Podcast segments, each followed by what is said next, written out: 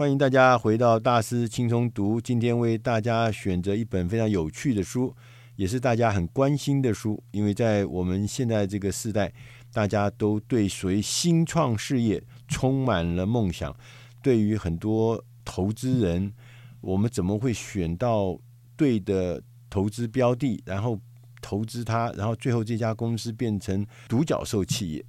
价值美金十亿市值以上的企业？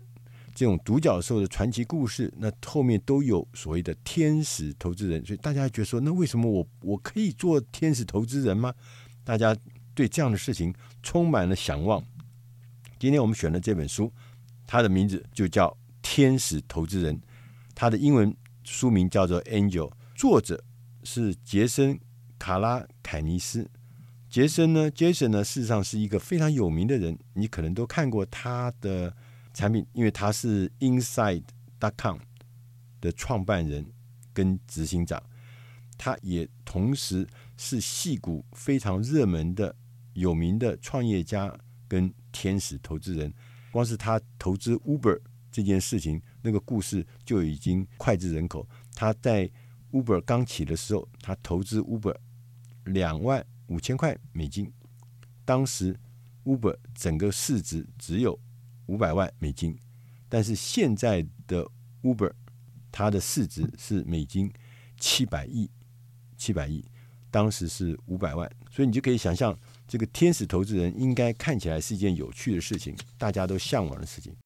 原来这个天使投资人这个名词啊，最早是用在纽约百老汇的一些赞助人，有钱的赞助人，他赞助一些公益的演出，那这些演员呐、艺术工作者啊，表演工作者，他们就把这些愿意赞助他的有钱人称为 angel，像天使一般的。那在一九七八年的时候呢，新 New Hampshire 的大学的教授威廉威佐，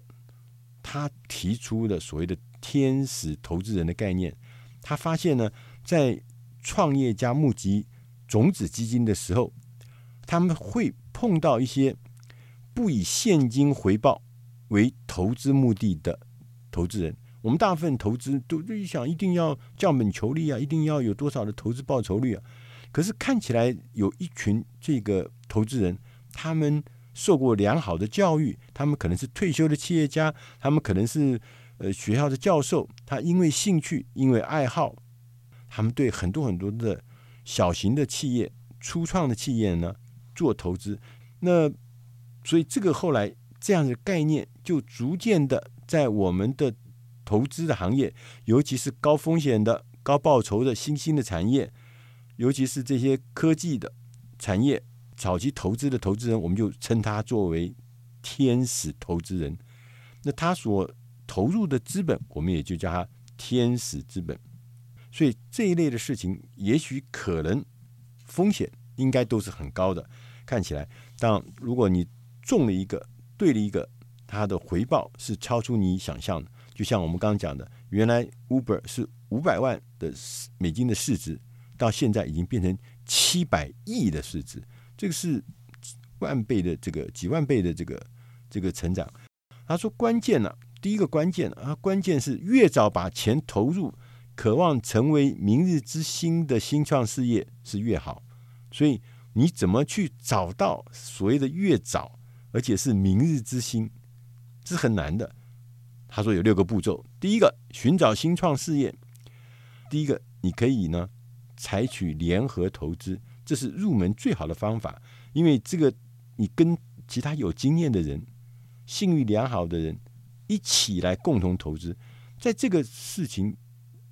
联合投资的最重要目的是什么？让你学习，你看看人家怎么选，你看看人家怎么投，人家怎么做决定。第二个步骤，他说要了解交易，你要清楚的知道你选择的这个新创事业，它在各个阶段募集资金的方法跟种类。即使你没有足够的资金，你也可以变成这个新创事业的顾问，用你的人脉、你的专业知识来换取新创阶段的股份。第三个是评估创办人，你如果想要投资的这个新的事业，你希望它未来的市值能够超过十亿美金，你必须要学习学会如何去挑中，如何去辨别哪一位是可以建立十亿美金企业的创办人。所以你必须要亲自的跟这个创办人会面。他说，通常能够把事业做到十亿美金的规模，这样子的人，他通常都不是被动的。所以，如果他常常不跟你沟通的话，那就表示这个公司可能已经陷入困境了，可能已经快要淘汰出局了。第四个步骤是要增加价值。一旦我们决定要投资一家公司，你最重要的使命就是帮助他成功。使出浑身解数要帮助他成功，通常金钱、时间、人脉、专业知识，这些都是帮助你投资对象成功的重要资源。所以你应该要变成新创事业的正式的或是非正式的顾问，协助他募集更多的资金。第五个呢，是学习并反复的修正。他说：“你在做投资的时候，你不要一下去就假设你有一百万美金，你说我要来做呃创业这个所谓的这个天使投资人，你一开始说那我就把它分成四笔，每一笔二十五万，然后这样投资，好，这绝对是不对的，是错误的。他你应该要像一个漏斗一样，第一个你业绩阶段，因为你是你是一个新手，所以你可能要把你这一百万里面呢分成阶段，分成年度来执行。”你在第一年，你要完成十笔的天使投资，但是每笔投资只投资一千块美金到两千五百块美金，很少吧？好，但是最重要，你这十笔投资出去看起来很小，但最重要是你要学到这个产业操作的诀窍。接着在下来的第二年，你要从充分了解的项目中进行二十笔。每笔两万五千块钱的投资，接着你再从这二十笔里面选出四笔到五笔有获利的项目，追加投资，每一笔追加十万块，最后一百万就这样子，大概就是功德圆满。他说这样子的结果，你才可以从中间得到学习，反复的修正。第六个，他说最重要的事情是。你可能想要赚到钱，但是天使投资人要赚到钱只有三种方式。这三种方式，第一种会赚到钱的方，就第一个，你投资的标的物它股票上市了，所以你当然会赚到钱。第二个是公司呢的股票呢在次级市场交易了，卖给其他人，那你可能也会变现。第三种呢是被并购，你的公司哎越来越有价值，被大公司买走了，这也是会赚到钱的。但中间的过程中，最重要的事情是，你要把不良的投资整个经过，你要检讨，你要记下来。对于获利的项目，你要加倍的下注，以长期的眼光看待你在做的事情。因为大部分的新创事业，大部分都是失败的。你要累积，累积很多和创办人来往的经验，这是你非常重要的，因为。这样的来往的人脉、来往的经验，是金钱、资本、资金之外最重要的资源之一。所以，他也建议不妨加入一家重视你的经验的创投公司。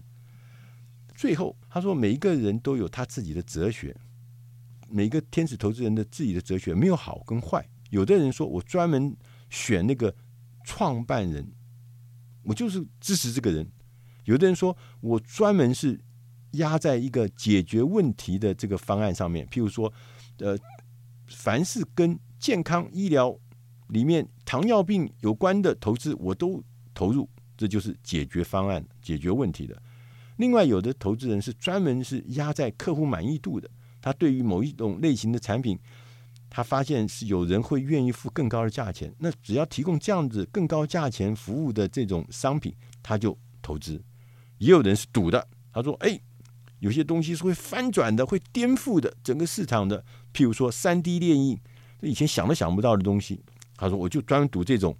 譬如说自动的交通设备啊，我专门赌这种东西。他就专门赌一些颠覆市场。其实你要找到自己适合的口味，适合契合自己的工作方式，因为你找到适合的方式，你就会学得很快。所以你要建立起自己的哲学。最后呢，他讲了一段话，我觉得蛮有意思的。他说：“我们作为一个天使投资人，是在没有人，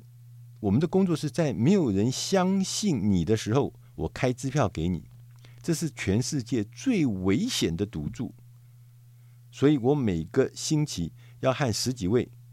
满怀疯狂点子的梦想家碰面，我提供给他们金钱建议以及。”我认识的人脉，通常呢，在别人拒绝的时候，我提供第一笔资金来支援他，就好像我当年投资 Uber 一样。